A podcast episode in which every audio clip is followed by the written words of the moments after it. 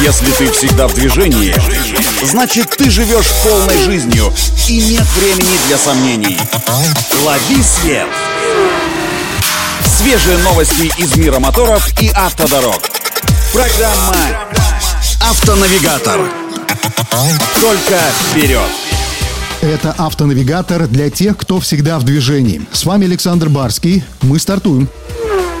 На днях в нашей стране состоялась премьера нового седана Geely M Grand 7 New, который будет продаваться как на местном, так и на российском рынке. Презентацию новинки приурочили к пятилетнему юбилею завода BLG, выпускающего почти весь модельный ряд Geely для внутреннего рынка и рынков союзных стран. С точки зрения внешности, Geely M Grand 7 New можно назвать полной копией флагманского седана Preface, но в реальности это не совсем так. Новинка меньше по габаритам и чуть проще по оснащению обозначению. Под капотом новый седан Geely M Grand 7U наделен простым полуторалитровым атмосферником, который может работать в паре с вариатором или пятиступенчатой механической коробкой передач. Но пока у меня есть только такая информация.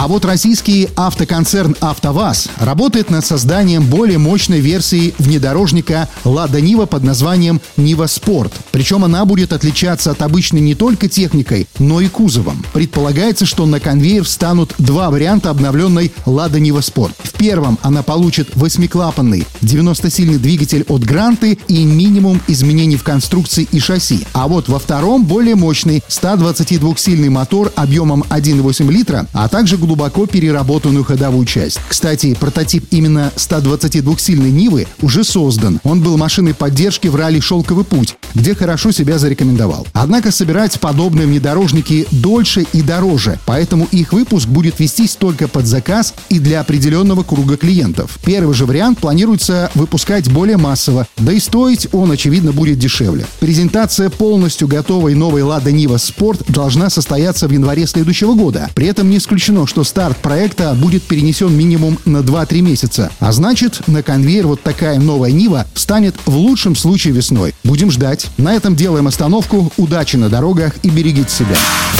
Программа «Автонавигатор».